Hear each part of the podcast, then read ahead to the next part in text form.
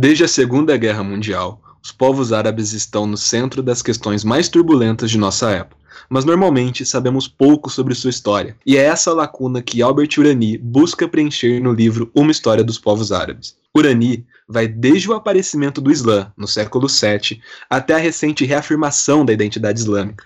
O autor proporciona uma rara e equilibrada visão de todos os aspectos da história das sociedades árabes. Tudo isso sem deixar de fazer um exame completo das instituições sociais, da literatura e outras formas artísticas, da situação da mulher, dos deslocamentos demográficos e da multiplicidade de movimentos religiosos e intelectuais. Está começando agora o sexto episódio do Escuta História Podcast. E hoje apresentaremos o livro Uma História dos Povos Árabes,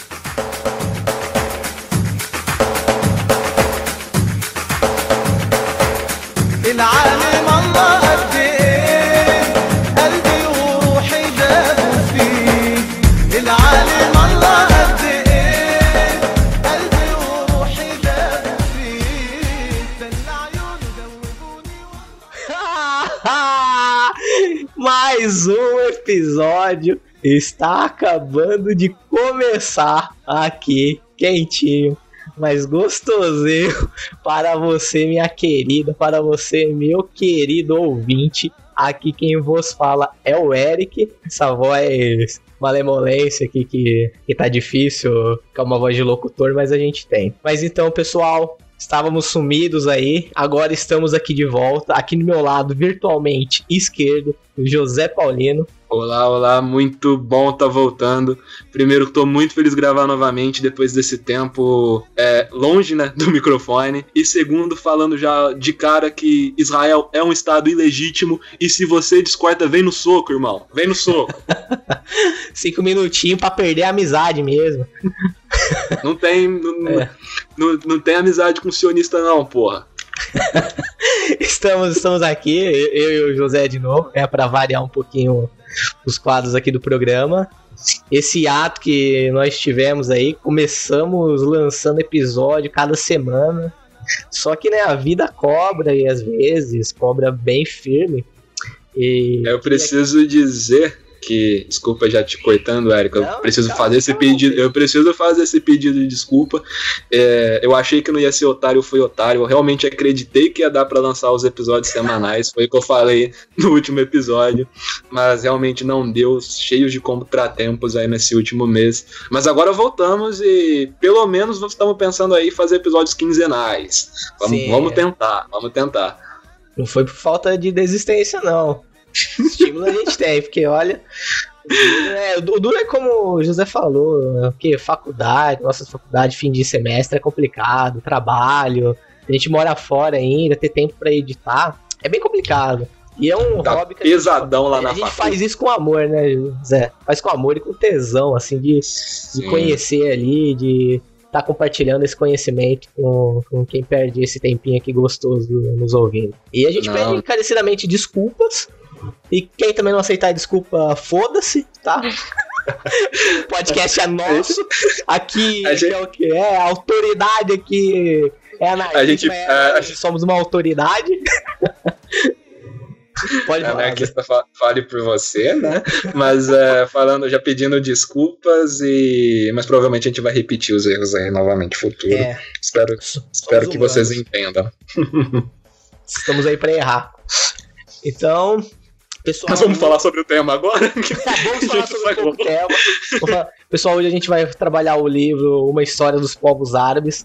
Aqui, como eu já apresentei para vocês, a gente está aqui trocando uma ideia gostosinha aqui com o José, nosso especialista de literatura e cultura.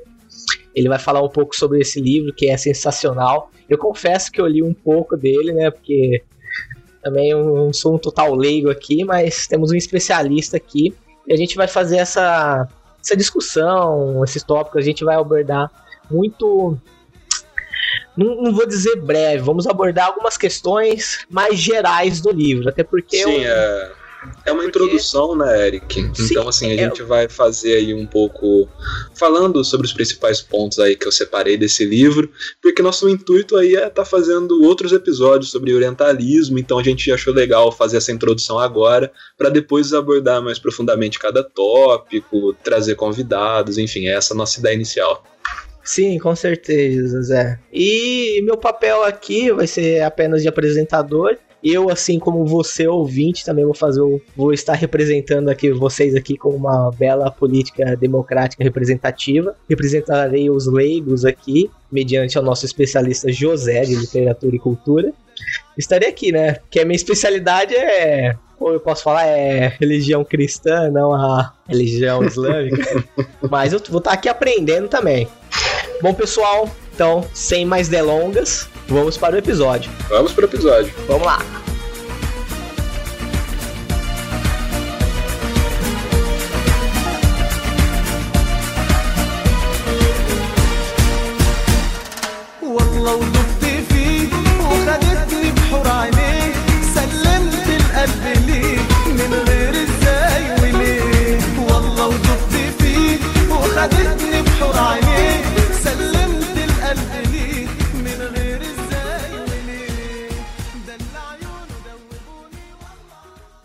Então é isso. Estamos aqui dando início ao episódio. E eu, como anfitrião aqui desse episódio, agora quero saber. A parte séria.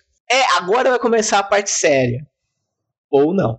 Mas o, que, o que é importante aqui a gente saber, né, principalmente para mim, que por mais que eu seja o anfitrião desse episódio aqui, eu, eu juro para você, José, porque o nosso caro ouvinte provavelmente não deve, deve saber como funciona o nosso podcast aqui, é o José que faz a escolha das pautas aqui. E uma coisa que eu quero saber muito é por que o livro foi escolhido como base para o episódio, sabe? Por quê? Por que foi esse então, livro escolhido? É, uma história dos povos árabes é um livro muito importante para a compreensão da cultura do Oriente. E quando eu falo isso, eu não estou querendo dizer apenas do Oriente Médio, não, tá? Mas de toda essa parte que vai do norte da África e que se estende contornando o Mediterrâneo, passando pela Península Arábica, até chegar nas rotas comerciais com a Índia, tá? E o Albert Urani, que é o autor desse livro, foi um historiador britânico e ele tinha descendência libanesa. Ele nasceu em 1915 e morreu em 1993. E se a gente pegar a produção acadêmica do Urani, a gente percebe que ele acompanhou uma boa parte das discussões políticas e historiográficas do século XX que foi um período definitivo em relação a essa questão política em torno dos movimentos árabes. Esse livro foi publicado pela primeira vez em 1991 e é dividido em cinco partes. Primeiro, eu acho bacana a gente falar um pouco do recorte cronológico do livro. Urani trabalha do século VII que é a criação do Islã, até o final do século XX. Então, temos um recorte de longa duração. É um recorte que, se você parar para pensar um pouco, vai perceber que acompanha toda a construção da identidade árabe em torno do Islã. Assim como eu comentei contigo quando eu estava escrevendo a pauta, Sim. não seria possível a gente analisar cada período abordado pelo Urani, porque é um livro dividido em cinco partes, como eu já disse, e os três primeiros abordam quase 400 anos de história cada um. E os dois últimos são sobre o século XIX e século XX. Isso ia render um episódio de umas 5 horas para cima, sabe? Então eu decidi selecionar alguns tópicos mais importantes, é, principalmente da primeira e da última parte do livro, para falar mais detalhadamente sobre eles é, e para gente construir essa introdução ao orientalismo, né? 5 horas para cima é pouco, né? Porque é um livro bastante não, ele é bem pra, denso. É, pra você é... poder aproveitar ele, tem que ter bastante conversa. Mas, assim, pra, pra gente começar nosso bate-papo aqui, o que, que você acha da gente definir mais ou menos o que é o Oriente Médio? O que, que é esse Oriente Médio? Então, é, a primeira coisa que normalmente vem na nossa cabeça quando ouvimos falar sobre o Oriente Médio são os jornais noticiando guerras na região. Também é comum a gente pensar em imagens como fotos da cidade de Jerusalém, mulheres cobertas com véu, ou o oposto, como mulheres sensuais fazendo a dança do ventre, homens no mercado tocando flauta, homens bomba e terrorismo. E essas imagens, Eric, é, representam todo um preconceito e uma falta de conhecimento que o Ocidente normalmente tem em relação ao Oriente Médio. Então, o meu principal objetivo nesse episódio é tentar desconstruir essas imagens que apresentam o Oriente Médio como uma região culturalmente atrasada. Desconstruir que o terrorismo nasceu no Oriente Médio. Desconstruir também que o Oriente Médio é um lugar de seres selvagens, ignorantes, que lutam simplesmente por causa de religião. É, Para assim construir e deixar claro que o Oriente Médio é berço de civilizações e culturas. Que o terrorismo existiu e existe em várias culturas e países em diferentes períodos históricos. E principalmente deixar claro que os conflitos no Oriente Médio hoje têm essencialmente causas políticas, tá? É, e agora seguindo adiante, eu acho que primeiro eu acho legal falar sobre a região. O Oriente Médio é a região que fica entre o Ocidente e o Oriente. Assim, pegar o mapinha você vai ver que ele está entre os dois. Seria Sim. então o Oriente do meio. É, isso, mas essa noção. Né? exatamente. mas essa noção é, é eurocêntrica, tá? E o que eu quero dizer com isso? Em um determinado momento da história, os países europeus, devido aos seus poderes, enfim, se achavam no centro do mundo e, portanto, dividiam o mundo conforme essa ideia eurocêntrica. Mas indo além da questão geográfica, a gente tem que entender, de uma vez que cada país que forma o Oriente Médio tem a sua jornada histórica e suas características próprias, mesmo tendo coisas em comuns nos campos culturais, político e econômico. E de forma bem geral, a economia desses países gira em torno do petróleo, que é a principal riqueza natural da região. Só pra você ter uma ideia, eu dei uma pesquisada sobre isso enquanto estava montando o episódio, e na primeira década dos anos 2000, cerca de 60% das reservas de petróleo estavam no Oriente Médio. E isso explica o interesse das elites locais e das potências estrangeiras na região. Além do livro do Urani, outro que eu usei para estudar para esse episódio foi o livro Orientalismo, o Oriente como Invenção do Ocidente, do Eduardo Said que é um dos meus atores favoritos, aliás. E nesse livro, ele defende que o Ocidente criou uma imagem do Oriente. E essa imagem é de um Oriente atrasado e inferior. E é daí que vem aquelas imagens contraditórias entre mulheres misteriosas e ao mesmo tempo sensuais, que eu falei anteriormente, e homens selvagens que lutam exclusivamente por religião. O Edward Said analisa discursos ocidentais que constroem uma imagem de um Oriente Médio inóspito e hostil, e ao mesmo tempo romantizado e exótico uma visão onde as pessoas andam mais com tapete voador do que com carros. Uma visão bem no estilão Aladdin da Disney, sabe? E o Ocidente fez isso para se legitimar politicamente. Porque enquanto o Ocidente cria uma imagem do Oriente como ser inferior, ele cria sua própria identidade. E ao mesmo tempo se legitima como superior. Mas é. Você, depois de você ter dito tudo isso, toda essa essa, essa questão que a gente vê no, na televisão, que passa nas, nas, tem na televisão, nas redes sociais, essas brincadeiras que são feitas através do Facebook, até antes mesmo, quando tinha o famoso Orkutão, a gente hum. via bastante de, desse estigma sobre o Oriente Médio, né? E o que, que, você acha sobre isso? Você acha que o Oriente Médio realmente é uma região culturalmente atrasada? Então, Eric, é, essas brincadeiras, né, com muitas aspas, elas sempre são muito superficiais e preconceituosas. E claro que o Oriente Médio não é culturalmente atrasado em relação ao Ocidente. O que a gente tem é que devido muitas guerras, algumas que existem desde o início do século XX, tá? O Oriente Médio produziu duas das nações mais pobres do mundo, como Afeganistão e o Iêmen. Isso sem contar a desigualdade social e econômica entre os outros países. Mas o que é importante deixar claro é que nem só de problemas vivem os países do Oriente Médio. Temos que tirar essa imagem da cabeça. Há muita riqueza, mas é claro que essa riqueza está na mão de poucos. Muitas vezes eu vejo o pessoal usando o exemplo de Dubai nos Emirados Árabes como exemplo de modernidade e civilização, também com muitas aspas, porque essa modernidade e civilização é construída muito conforme a visão do Ocidente de modernidade e civilização. As culturas dos países do Oriente Médio vão muito além disso, tá? Porque essa região é o berço de grandes sociedades que influenciaram a história do mundo como a sociedade mesopotâmica e egípcia. E cada uma delas tinha suas grandes invenções. A sociedade mesopotâmica criou a escrita cuneiforme, por exemplo. A egípcia, a escrita é, hieroglífica, né? É, é hieroglífica, e são de povos do Oriente Médio. O primeiro alfabeto sistematizado, que é o alfabeto fenício, é de lá que influenciou o alfabeto grego, que posteriormente influenciou o alfabeto português. Então, como eu disse lá atrás, temos que desconstruir aquelas imagens preconceituosas e superficiais de uma região culturalmente atrasada. Até porque a ideia de atraso e progresso são diferentes em cada sociedade.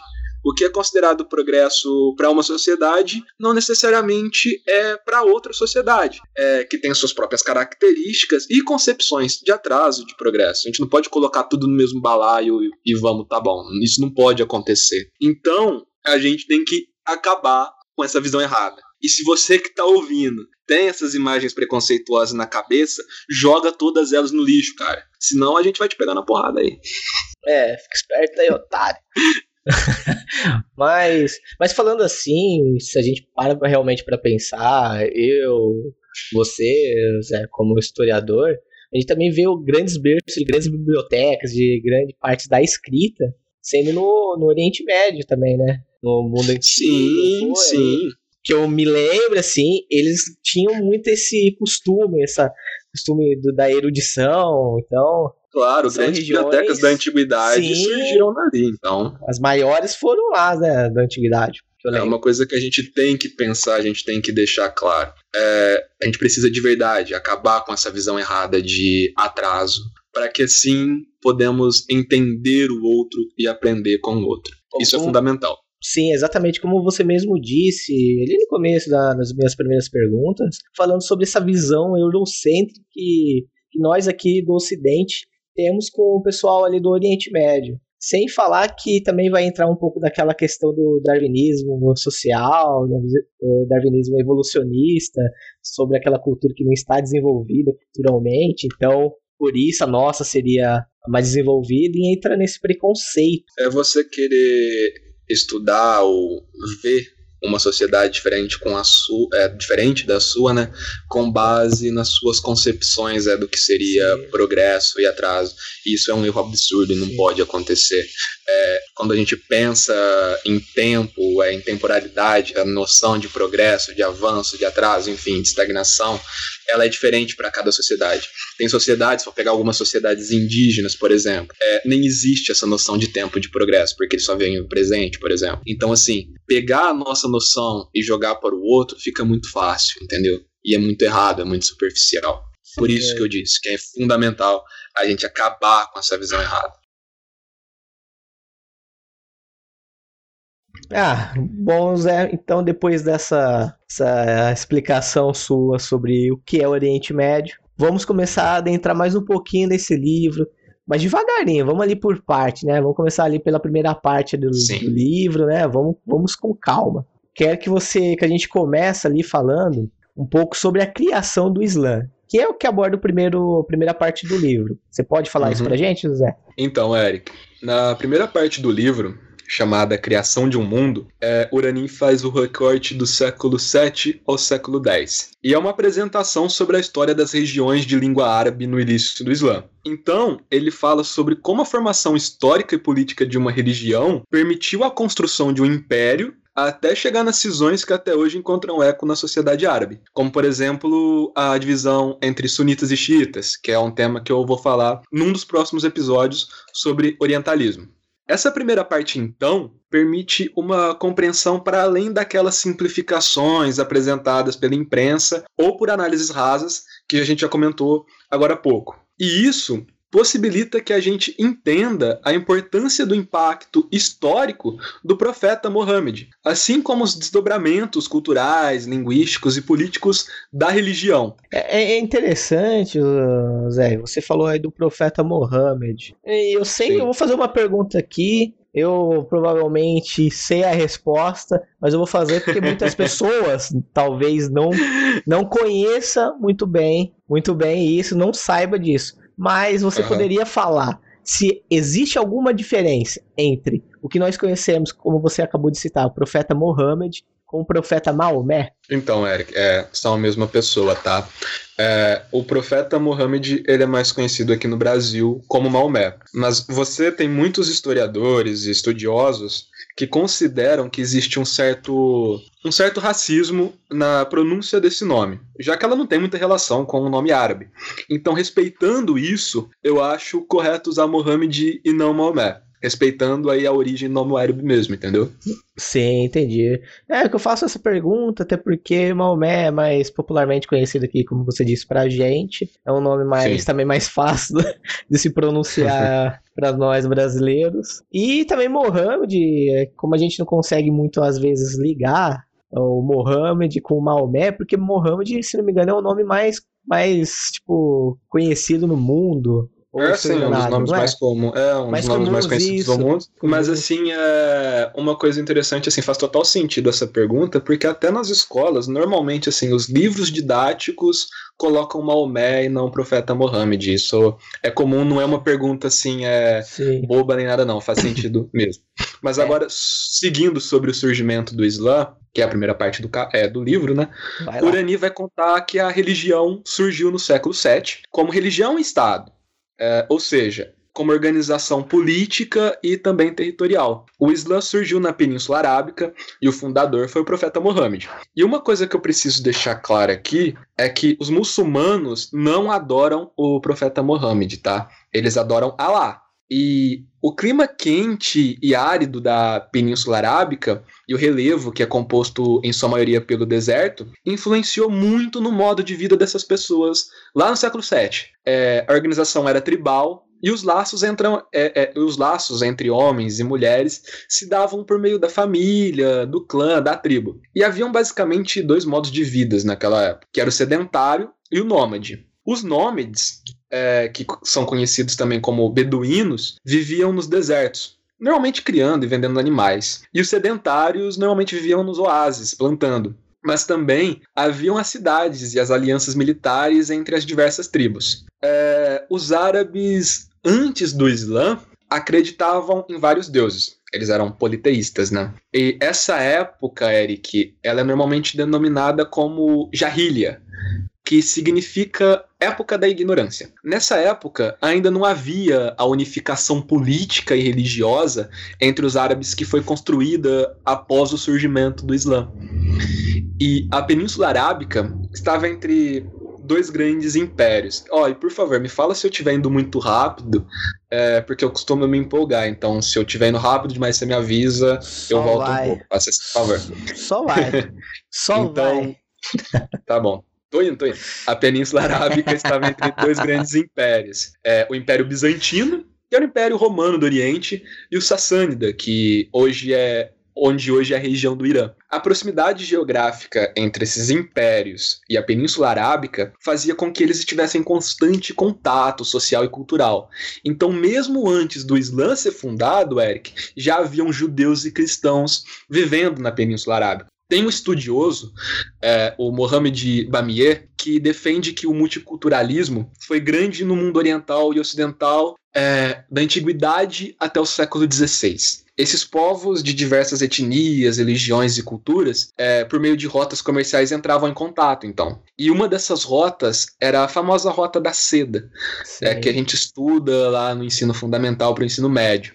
Ela foi aberta nos tempos dos gregos e romanos e ela ligava regiões do Oriente Médio até a China. Então ela ia do Mar Mediterrâneo até a Grande Muralha. Então ela atravessava a Síria, atravessava Afeganistão, a Pérsia, o Paquistão, a Índia e a Ásia Central. E ao longo desse caminho, os comerciantes enfrentavam desertos, enfrentavam temperaturas abaixo de zero à noite, o calor dos dias e saqueadores. Mas mesmo assim, o comércio dessa rota prosperou até as viagens marítimas se tornarem mais eficientes em rotas distantes. Então, para o Mohamed Bamier, o multiculturalismo não surgiu das grandes navegações europeias e muito menos é fruto da nossa época. Ele vem lá daquela época onde esses povos diferentes realizavam essas trocas e coexistiam até certo ponto de maneira pacífica, né? E você, você falou aqui que estava falando sobre a, a rota da seda. É, é legal que não pega muito esse essa parte do tema, mas se você tem aquela série, não sei se você chegou a assistir, o, o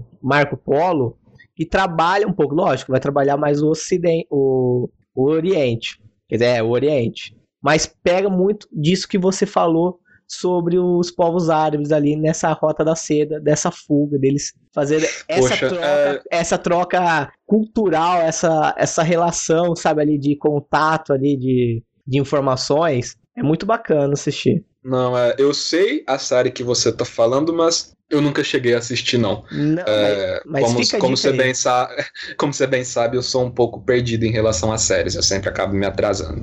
Mas eu sei, eu sei qual série que você tá falando. Sim.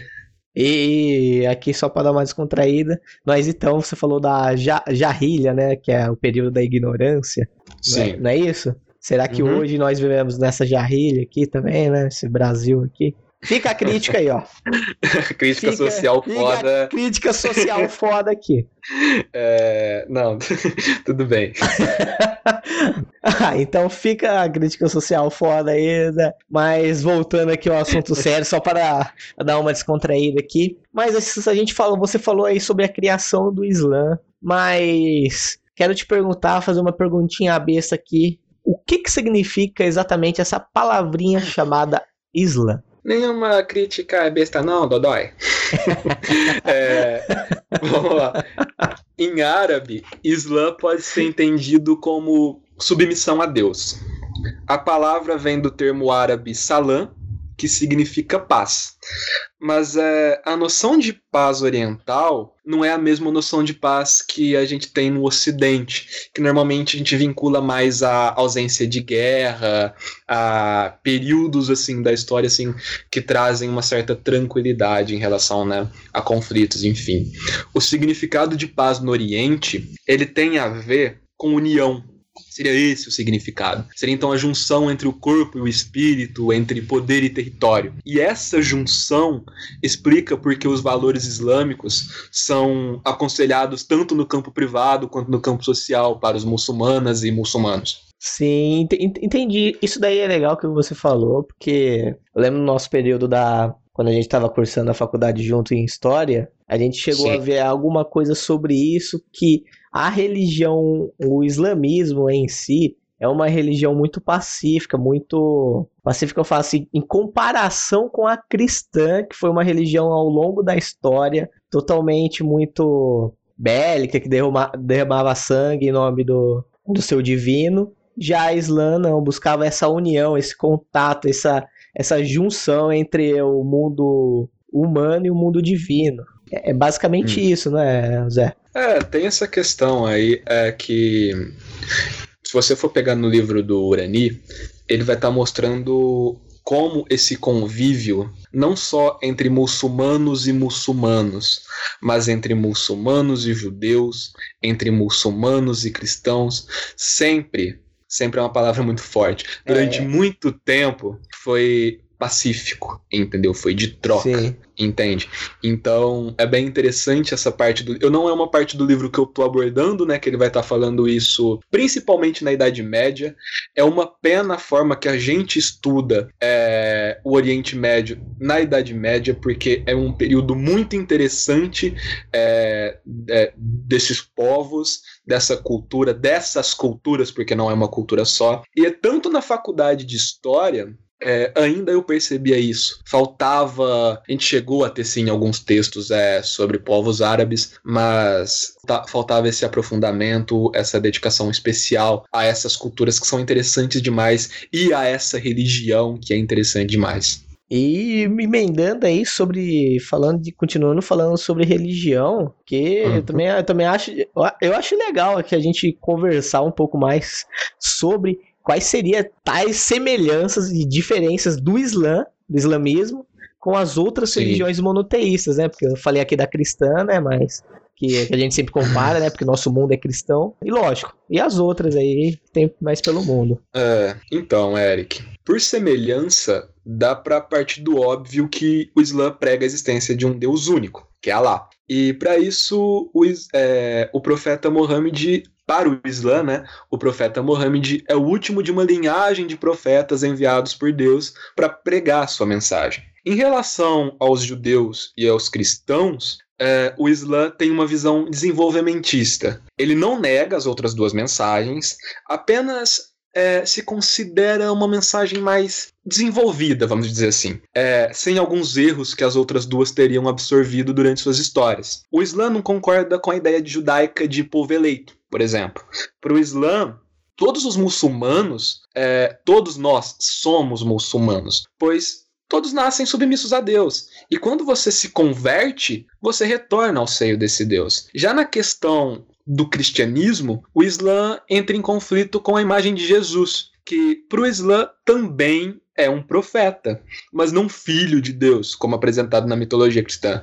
É, e é importante deixar claro que Jesus é uma figura muito respeitada pelos muçulmanos, assim como Maria, tá? Porque eu não vou lembrar de cabeça em que parte do Corão é, você encontra as citações sobre os dois. Não, enfim, eu não vou conseguir lembrar. Mas é, em relação a Maria, ela é colocada sempre como a mãe do profeta Jesus, ou Jesus como filho de Maria. Então há citações, há partes ali que você encontra coisas sobre os dois. Então existe muito respeito por essas duas figuras. A gente conhece muito bem, você falou sobre Jesus, citou Maria também. Uh, Sim. Nós aqui, enquanto uma região predominantemente cristã, católica, nós conhecemos, tipo, mesmo quem não seja de tal religião, conhece a vida sobre Jesus e Maria. Mas sobre o profeta Maomé. É, Maomé não, perdão. Desculpa, Mohammed. Olha, você viu. Eu falo, é, você sabe, você sabe que isso daí é culturalmente explicado, né? não, sem problema, culturalmente explicado. E não venha me castrar. Então, não venha me castrar. Tá. Mas pode falar sobre um pouco sobre. Olha. Quem ouviu os outros episódios lembra que momento que é, é. esse. Mas vamos lá. Vai Sobre lá. o profeta Mohammed, temos uma dificuldade quando pensamos em fontes para estudar e entender quem foi esse homem e as suas ações, né? Porque as fontes são posteriores ao profeta e à primeira comunidade muçulmana. Isso gera um problema na questão da memória mas podemos sim afirmar que existiu um homem que fundou o estado de Medina e que colheu os frutos de suas ações políticas e religiosas ainda em vida. Mas essas dificuldades em relação às fontes, a gente sabe muito bem que são comuns em uma pesquisa histórica, mas não impedem que falemos da fundação de uma religião e da vida do Mohammed. Então, com base nas fontes que se tem hoje, o profeta nasceu em Meca e foi criado pelo seu tio. Ele era do ramo Banu Hashim, da tribo Quraishita, que era a tribo que dominava Meca naquela época. Mas o ramo do nascimento do profeta Muhammad não era dos mais poderosos não, tá? A Sim. sua tribo geralmente era composta por homens mercadores. Ele se casou com uma rica viúva e com isso passou a cuidar dos negócios dela. E é falado é, que em uma de suas viagens para a Síria, ele encontrou um monge cristão e esse monge teria visto o sinal da profecia em suas costas. Mas também há outros relatos que dizem que objetos naturais saudavam, como pedras e árvores, quando ele passava. É, então o que a gente percebe com isso, Eric? Que existe toda uma tradição de relatos religiosos que consideram o profeta Mohammed como um homem santo. E esses relatos dizem que ele tinha o hábito de se refugiar em cavernas para meditar. E em uma noite, ah, datas, é, primeiro deixar claro, não se apeguem a datas, tá? Mas eu vou falar algumas a partir de agora. É, aproximadamente no ano 610 depois de Cristo, no nosso calendário, em uma caverna, o arcanjo Gabriel veio até o profeta Mohammed e essa noite é conhecida como a noite do poder ou noite do destino. É a noite onde o Gabriel revelou a mensagem de Deus para o profeta Mohammed. E essa mensagem foi revelada continuamente durante 23 anos. E dessa revelação que nasce o Corão. É, já no ano de 622 depois de Cristo, o Mohammed teria se mudado de Meca para Yatrib, e esse ano é conhecido como a Égira, que vem do árabe Hijra, que significa imigração, mas imigração no sentido de busca de refúgio de um lugar diferente do seu, tá? A Égira marca o início do calendário islâmico, que é um calendário lunar e tem 354 dias, diferente do no calendário judaico-cristão, que é solar e tem 365. É importante dizer também, Eric, que o ano da Égira não é o ano zero, ele é o ano 1. Um. Então, o ano 1 corresponde ao que seria o ano 622 para gente. E em Medina, o profeta fundou o estado de Medina, cuja religião oficial era o Islã, mas que incluía outras religiões. É muito importante deixar isso claro. Tinham judeus, por exemplo. E outra data importante que a gente pode colocar aqui é o ano de 632 depois de Cristo, que é o ano em que o profeta Mohammed morre. E como eu contei agora há pouco, é possível perceber que esses relatos religiosos são compostos por uma aura de santidade. Isso e isso é muito comum, né, quando se envolve a bibliografia de líderes religiosos.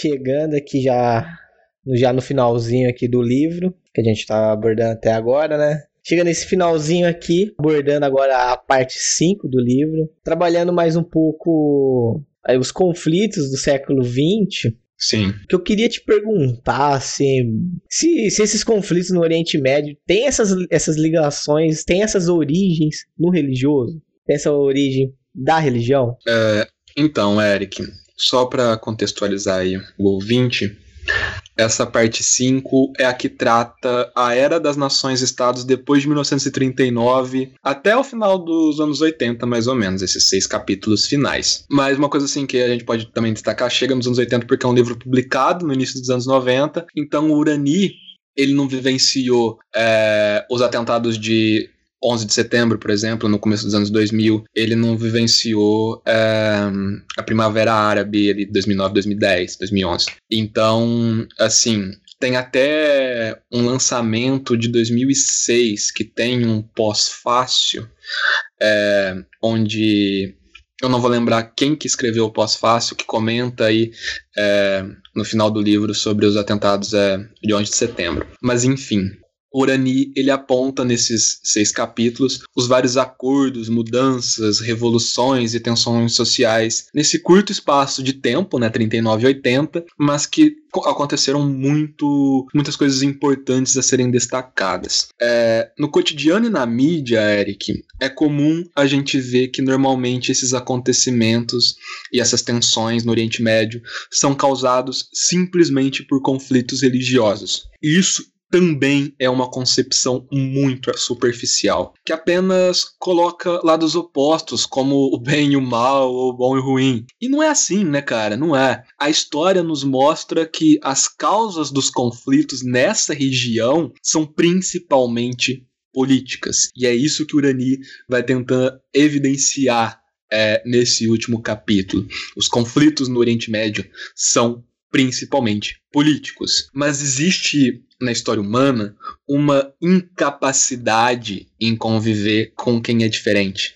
E a gente percebe isso hoje na política internacional, principalmente por alguns países europeus e pelos Estados Unidos, que não têm qualquer capacidade diplomática, política ou moral para lidar com a complexidade dos interesses dos mundos árabes, porque não é um mundo só. Como eu já disse anteriormente, são mundos com suas diferenças, com suas semelhanças. E no século XX, a gente assistiu os interesses econômicos e políticos dos Estados Unidos retalhar a cultura árabe, propiciando a ascensão de subculturas cada vez mais radicais, cada vez mais intolerantes, que nem sequer existiam antes. Então, muito por conta da procura de uma supremacia econômica oferecida pelo petróleo da região, o Ocidente dispôs dos mundos árabes de uma maneira irresponsável, e isso fica claro na leitura do livro do Urani. Ao analisar essas culturas, ao analisar esse passado, o modo como as identidades nacionais foram surgindo a partir do século XIX e durante o século XX, o modo como a visão do Ocidente passou a fazer parte da identidade do Oriente, é que Urani estabelece um diálogo lá com Eduardo Said, que eu mencionei lá no começo do episódio, mostrando que a situação atual é fruto da falta de capacidade do Ocidente em respeitar o outro. E quando eu falo outro, pode ser qualquer um, tá bom? Pode ser a Síria, pode ser o Irã, o Iraque, o Egito, o Marrocos e a situação do povo palestino também.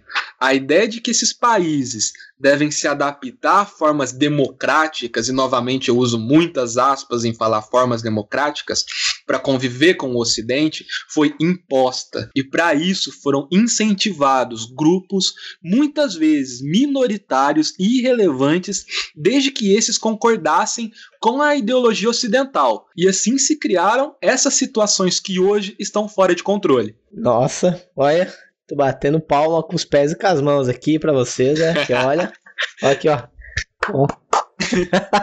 mas, mas, nossa, falaste muito bem, Zé. Mas me surgiu aqui uma dúvida que queria perguntar. Você falou um pouco sobre os conflitos, assim, como surge nessa política internacional. Será que você pode falar um pouquinho só sobre o conflito da Palestina? Então, Eric, você me conhece, as pessoas é, têm algum contato comigo. É só olhar minha foto do Zap Zap, vai ver que eu tô com a camiseta da Palestina Livre.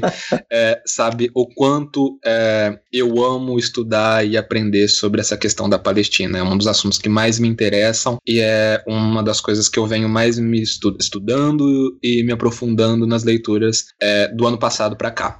É, uma das principais zonas em conflito hoje é onde está o Estado ilegítimo de Israel e seu entorno, que classificamos como a questão da Palestina. Eu não vou me estender nesse ponto porque, como eu já te disse, eu quero fazer um episódio completo só sobre isso, explicando desde a origem do conflito até os dias atuais, para deixar claro o porquê eu afirmo que Israel é um estado ilegítimo e deixar claro também que antisionismo não tem nada a ver com antissemitismo. Sim, eu, eu ia falar agora para você, né? Essa diferenciação do antisionismo e o antissemitismo.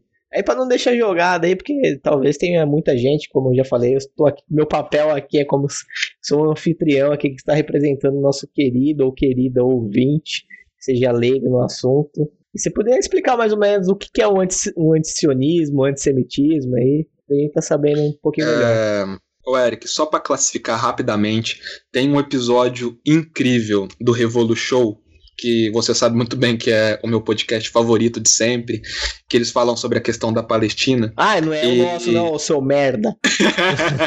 não, é. Além do nosso. É, tem um episódio sobre a questão da Palestina, onde eles explicam muito detalhadamente o que é o antisionismo, o que é o antissemitismo, o porquê devemos ser antisionistas e o porquê devemos repudiar o antissemitismo e porque os dois não têm nada a ver um com o outro. Antisionismo é um movimento político contra o Estado de Israel. O antisionista não vê o Estado de Israel como legítimo. Ele defende um Estado, que Israel seria um Estado ilegítimo, que tomou essa terra dos palestinos, que já eram ocupadas pelos palestinos. Enquanto o antissemitismo é a aversão aos judeus, é o que a gente viu na Segunda Guerra Mundial com a perseguição dos povos judeus. Então, antisionismo não tem nada a ver com o antissemitismo.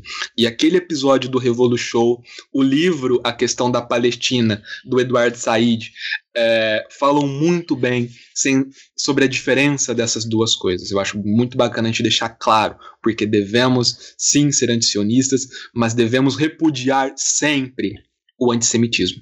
Mas seguindo, que é muito falado é que a questão da Palestina é um conflito entre judeus e muçulmanos palestinos. E não é exatamente assim. Esse conflito, Eric, não existe até hoje porque judeus são judeus e palestinos são muçulmanos. Não. As causas desse conflito são políticas. Até antes da Primeira Guerra Mundial, e a gente pode ver isso no livro do Eduardo Said, é, os judeus e palestinos conviviam pacificamente na região que hoje tem esse conflito. É, e o início é, foi de causas políticas, muito por conta da imigração de judeus desordenada para a Palestina, pegando essas terras que já eram ocupadas pelos palestinos. E também pela forma, também e principalmente pela forma irresponsável que a Europa lida com a questão da Palestina, sempre passando pano para Israel, seja a Inglaterra no começo do conflito ou os Estados Unidos, que financia quase um terço do orçamento israelense de defesa que mata e persegue os palestinos. Tem um artigo muito show eu acho que é do Outras Palavras, é desse ano. Eu não vou lembrar de cabeça, depois eu vou anexar para você colocar nas referências, porque eu não coloquei, que é os, muro, os muros que separam os palestinos do mundo, que é sobre como os palestinos são perseguidos pelo exército de Israel e toda a segurança que é feita, toda é, as é, não vergonhas, mas é toda a castração, infelizmente eu vou usar a palavra castração aqui, porque eu não gosto dessa palavra. É, os palestinos que os palestinos sofrem diariamente por conta dessa, dessa perseguição do exército de Israel. Então, que é basicamente financiado pelos Estados Unidos. Então, pegando esse exemplo, nós vemos que as causas não são religiosas, não. Não é tão simples assim, não é preto no branco. A realidade é muito mais complexa, é carregada de conflitos onde cada lado luta e defende seus interesses. Caraca, hein, Zé? Dedicação aí, hein? Eu vou controlar aqui nas respostas, aqui nas respostas, não, vou controlar aqui nas minhas perguntas aqui, porque senão vai ter cinco horas de episódio, como você disse lá no começo. Mas... É, psicologia reversa. Eu é. falei que a gente não ia fazer um episódio de 5 horas pra gente fazer um episódio é. de 5 Exatamente.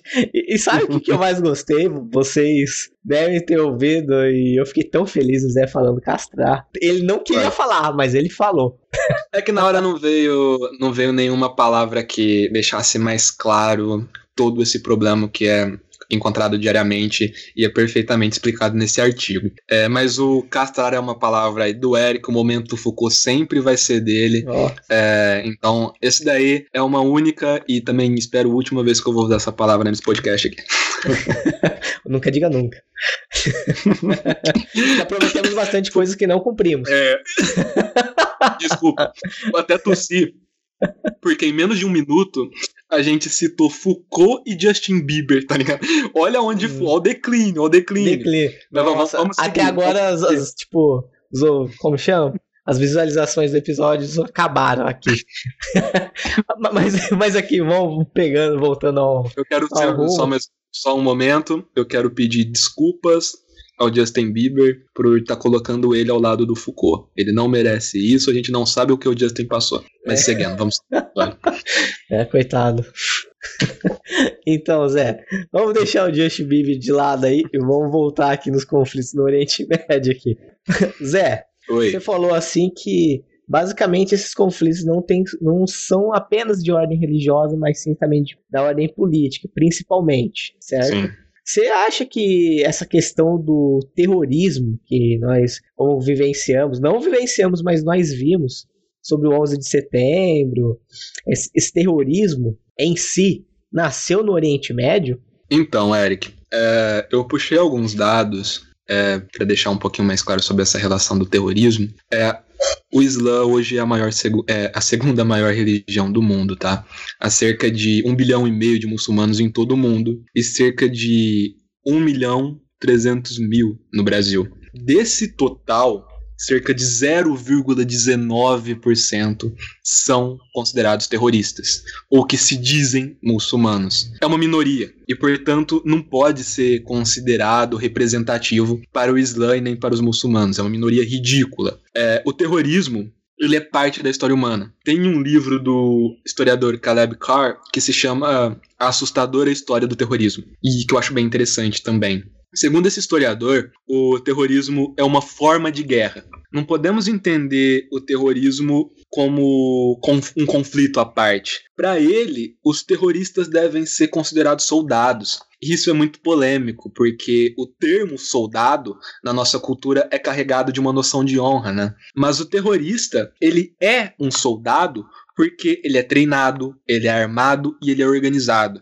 E o terrorismo é o ataque proposital a civis, para lhe causar terror e para lhe fazer desaprovar políticas em seu território. O Caleb Carr defende nesse livro que o terrorismo não é contemporâneo, ele não nasce no Oriente Médio. O terrorismo é resultado da história humana. Desde a antiguidade, existem ataques propositais aos civis, com o intuito de causar terror. E ele usa o exemplo da Idade Média, onde para causar esse terror, os, é, esse, esse, terror nos civis, né, um determinado inimigo sequestra, sequestrava o senhor feudal e isso causava um pânico na comunidade daquele feudo e aos seus vassalos. Então, o terrorismo, é, para o Caleb Carr, é uma forma de guerra e é da história humana, infelizmente. Então, não é exclusivo do Oriente Médio. E, novamente, o terrorismo não vem do religioso, o terrorismo vem político, entendeu? As ações terroristas são políticas. É, e então não é exclusivo do Oriente Médio, como muitas vezes acaba parecendo, muito por conta, de novo, da forma irresponsável que alguns jornais falam sobre grupos terroristas. O que se tem, na verdade, são grupos que se dizem religiosos e usam argumentos religiosos para justificar suas matanças em busca de território e poder. O desequilíbrio que se vê hoje, Eric, por todo o norte da África e pela Península Arábica, adentrando o Irã e o Iraque, é fruto exatamente da intervenção de países do Ocidente, é fruto de uma política extremamente cega e desrespeitosa em relação a esses povos.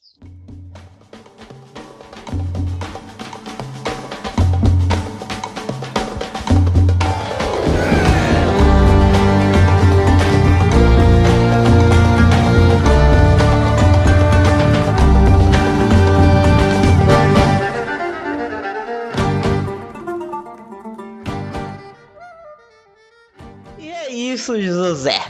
Chegamos a mais um final de um episódio, de um fuck episódio. um fodendo episódio, deixa eu deixar brasileirado, né? Do, do História Podcast. Para mim, isso daí foi uma aula. Eu, sinceramente, como já falei no começo do programa, eu não tenho. Eu tenho só um conhecimento básico, o Zé que tá como função de especialista, por isso que eu tentei falar o mínimo possível, deixei ele falando. Mas olha, realmente eu aprendi e você vai ver nas próximas como eu vou estar afiado, hein? Nas próximas, nos próximos episódios sobre orientalismo. Você vai ver como eu vou estar afiado agora, né? Aí sim. Mas, e eu quero aqui indicar um livro que, quando a gente tava falando ali sobre. Quando tava falando sobre a Idade Média, lembro hum. que você disse que é pou, muito pouco explorado, e eu lembro na nossa época da faculdade, tinha um livro muito bom que chamava As Cruzadas Vistas pelos Árabes, que é do Sim, esse, é, esse livro é do caramba demais. Eu não, eu não lembrava o nome dele. Ainda Sim. conversei com uma amiga uns dias atrás, é, eu estava contando é, sobre como a medicina é, desses povos árabes era era mais avançada né, do que a dos europeus, é, e como isso é falado nesse livro, é um livro do caramba. Eu gostava demais desse livro quando a gente estudou ele, só que eu não estava conseguindo lembrar do nome dele.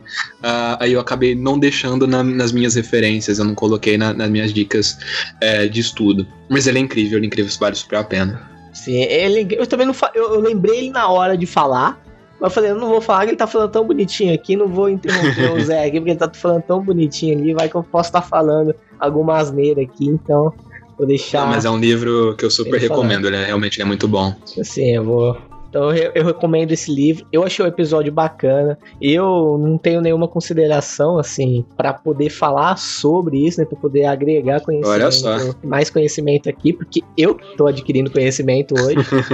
Mas o Zé aí foi sensacional. Vai que é tu agora, Não, Eric, ó, eu tô, eu tô muito feliz em gravar esse episódio.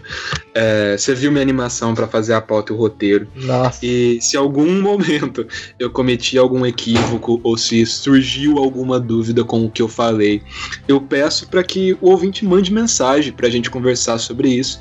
Porque assim, eu posso errar, posso ter passado alguma informação errada, a gente pode estar tá discutindo e depois revendo é, e comentando nos episódios seguintes. É, a gente faz o mais importante no, no começo do episódio que seguinte, né? Se algum ouvinte é, claro, o mais importante é ter essa conversa com o ouvinte após o episódio ser postado, né? Então, eu recomendo muito a leitura do livro Uma História dos Povos Árabes do Albert Urani. Ele dialoga com uma vasta tradição cultural centrada na língua e na religião dos povos árabes, na língua como fator de identidade e fato de ser, e fato de disseminação da religião islâmica. E de um Islã inclusivo e tolerante com o outro. E é interessante que o Urani não idealiza esse Islã, ele não minimiza os conflitos que existiram e ainda existem. Então, eu acredito de coração, Eric, que é um momento adequado para a gente trabalhar com esse tipo de fonte e esse tipo de abordagem historiográfica, principalmente para aprender a ver o outro, aprender a ver que a situação que a gente, a gente encontra hoje, a gente vê hoje, ela não é natural, ela é fruto de uma geopolítica extremamente agressiva, vinda principalmente por parte do Ocidente e, é, e dessa dificuldade que temos de ver o outro. Enfim, Sim. como indicações, é, eu vou indicar tudo que eu referenciei, tudo que eu falei durante o episódio inteiro. Então, é, o primeiro, tem um canal no YouTube que é o Orientalismo na Rede, que ele é do historiador Tiago Damasceno. Ele foi fundamental para eu escrever a pauta. É, é, uma pena que eu estava dando uma olhada, ele faz muito tempo que ele não posta nenhum episódio, eu acredito que ele deve ter deixado é, o projeto dele de lado, enfim, não sei o que aconteceu. É, mas é um canal bem bacana, são vídeos curtos e bem explicativos para quem tem pouco conhecimento, também para quem tem muito conhecimento, assim, para os dois vale muito a pena dar uma conferida. É, ele tava, ele pelo menos na época dos vídeos, ele chega a comentar que ele estava fazendo mestrado em história sobre orientalismo. Então é muito bacana você estar tá vendo os vídeos desse cara aí, Orientalismo na Rede. O primeiro livro que eu quero indicar é o que eu comentei durante o episódio, Orientalismo, o Oriente como invenção do Ocidente, do Eduardo Said, A Questão da Palestina, também do Eduardo Said. É, outro livro que eu usei, Esse Desconhecido Oriente Médio, do Mansur Shalita. Também tem o livro O que é Islamismo, do Jamil Amansur Haddad. E também tem um artigo que eu vou deixar no, é, nas nossas referências para download, que é Árabes e Europeus duas lógicas antagônicas de descoberta do Mohammed Bamier. Então foram fundamentais para montar esse episódio, além do livro Uma História dos Povos Árabes, do Albert Urani, e todos eles valem muito a pena serem conferidos. É, vai agregar aí no conhecimento de quem está ouvindo nosso podcast é, e quer saber mais aí sobre as culturas árabes os povos árabes. E é isso aí, pessoal. Você que nos ouviu até aqui, peço que encarecidamente segue a gente lá nas redes sociais. Como eu sempre venho dizendo, lá você vai poder conhecer a gente melhor, mandar dúvidas, sugestões e até quem sabe participar de algum episódio. E eu vou deixar um leve spoiler aqui. Vocês acham que a gente só fala isso aqui de bobeira? Mas não. Vai ter gente aqui, nem os nem o Zé sabe, mas vai ter gente aqui que não vai ser um, nós dois, vai gravar um monólogo aí para vocês. Vocês vão ver que irado esse monólogo tem a ver com a nossa atualidade.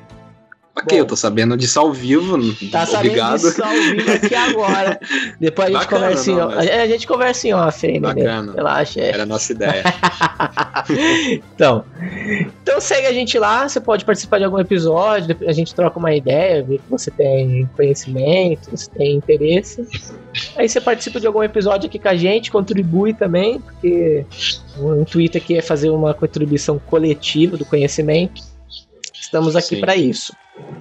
Bom, tá, o nosso Instagram é escutahistoria.podcast. Temos também a página no Facebook que está Escuta História Podcast. E também temos nosso site que nós postamos lá os artigos, vamos começar a postar artigos, sempre que a gente conseguir produzir alguma coisa, postar algum texto e toda a, a referenciação do nosso episódio, que é www.escutahistoria.wordpress.com. É facinho, qualquer coisa, dependendo de onde você está ouvindo aqui, é só ir nas referências ou na descrição que vai ter o nosso Sim. site lá. Também vou pedir para vocês que sigam, me sigam no, no Instagram lá também, tem o nosso contato pessoal, mas o meu vai estar tá Eric underline Martins 2 só seguir lá no Instagram, mandar a solicitação que eu sigo de volta e eu sei, e eu prometi isso. A, a gente. A, Zé, a gente. nós somos uns merdas que a gente promete e não faz. Mas a gente vai. A gente tá tentando. A gente tá errando. A gente ainda tá na nossa fase de humano. Quando a gente conseguir virar, como já diria nosso professor queridíssimo Scatena, quando a gente virar um X-Men, a gente não erra mais. Mas é isso aí. Esses Zé. dias para trás, é, eu lembro. É, só não um, um parênteses aqui. Eu fui fazer uma publicação. Desculpa. eu cansei, eu falei muito hoje. É, eu fui publicar uma paradinha no Stories é, do nosso Instagram, no Biscuit História, e eu ia te marcar. Aí apareceu um Eric e eu cliquei nele porque tava, a foto tava com capacete é, igual o seu. E eu marquei o cara na, no Stories e eu só percebi depois. Aí depois eu tive que pagar o Stories pra, pra arrumar o negócio. Eu esqueci de comentar isso contigo. Então tira a porra da foto de capacete. Oh, senão eu vou marcar errado de novo. Vou, tem que mudar é, o Instagram, mas... né? mas voltando, é, eu quero, eu também quero pedir que me sigam no Instagram, é, Figueiredo. Lá eu posto os meus desenhos, é, fotos do meu doguinho e algumas coisas sobre política, enfim, política internacional, história.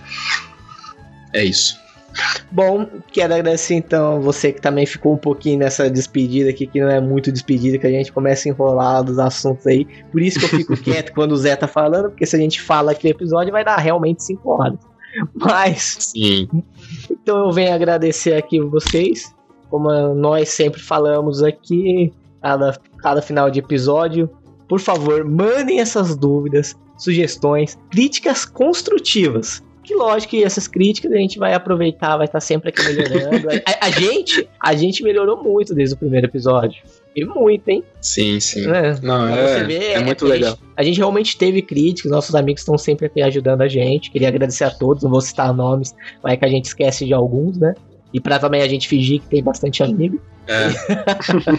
Bom. pra acabar é, com esse é, estigma dois é, góticos, nem amigo, né? Só, só por isso que é só os dois falando, é porque não. É, é porque a gente fala, oh, vamos trazer convidado, ninguém quer participar aqui. A gente tem que estar com uma arma na cabeça dos caras. Nossos convidados são nossos amigos na nossa mente, né? É, nossa mente. Sou amigo imaginário. Mas, pessoal, mas Vamos eu lá. garanto que a opinião de vocês é muito fundamental para esse podcast crescer. Muito obrigado e até o próximo episódio do Escuta História Podcast. E como também sempre digo, não posso esquecer que tava já esquecendo aqui. Eu achei que você fazia... esqueceu, que você fez, uma, você fez uma pausa. Eu falei, ih, ele esqueceu. Não, é, é, é, que eu fiz uma pausa. Eu falei assim, vou tentar fazer uma pausa dramática. Mas não. É que esse ato aí, sabe, mexeu comigo e eu não esqueci disso. Então, aquele beijo, ó, gostoso no coração de vocês. Aquele abraço na canela, assim, felpudo. E aquele famoso chute no pescoço de fascista. Falou, gente. Tchau, tchau. Chute no tchau. pescoço sionista também. É, filha da. é nóis. Tchau, tchau. Valeu. Até o próximo episódio.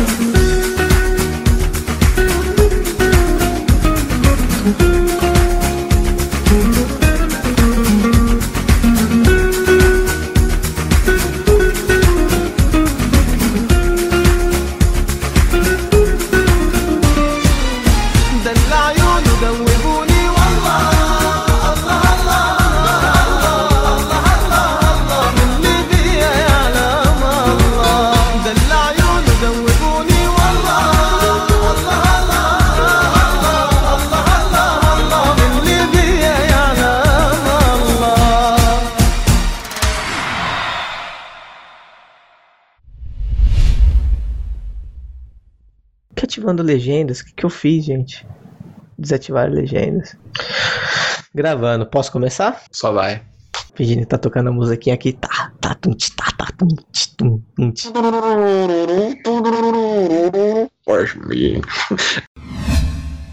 One, two, três, vai. Então, Zé, estamos aqui pra dar início ao. Esquece, voltando. ah, eu não, eu não achei que ficou legal. Achei falso. Achei imunda. Eu me achei imunda. Para de mastigar, ô caralho! Você é um microfone alto, isso aí pega fácil. Você errou, pô. Enquanto toda vez você errou, como uma. Aqui não tem erro, não, meu irmão. Aqui é treinado. Eu tô de pra Isso, fazer. Eu tô de pra fazer esse episódio. Não, não,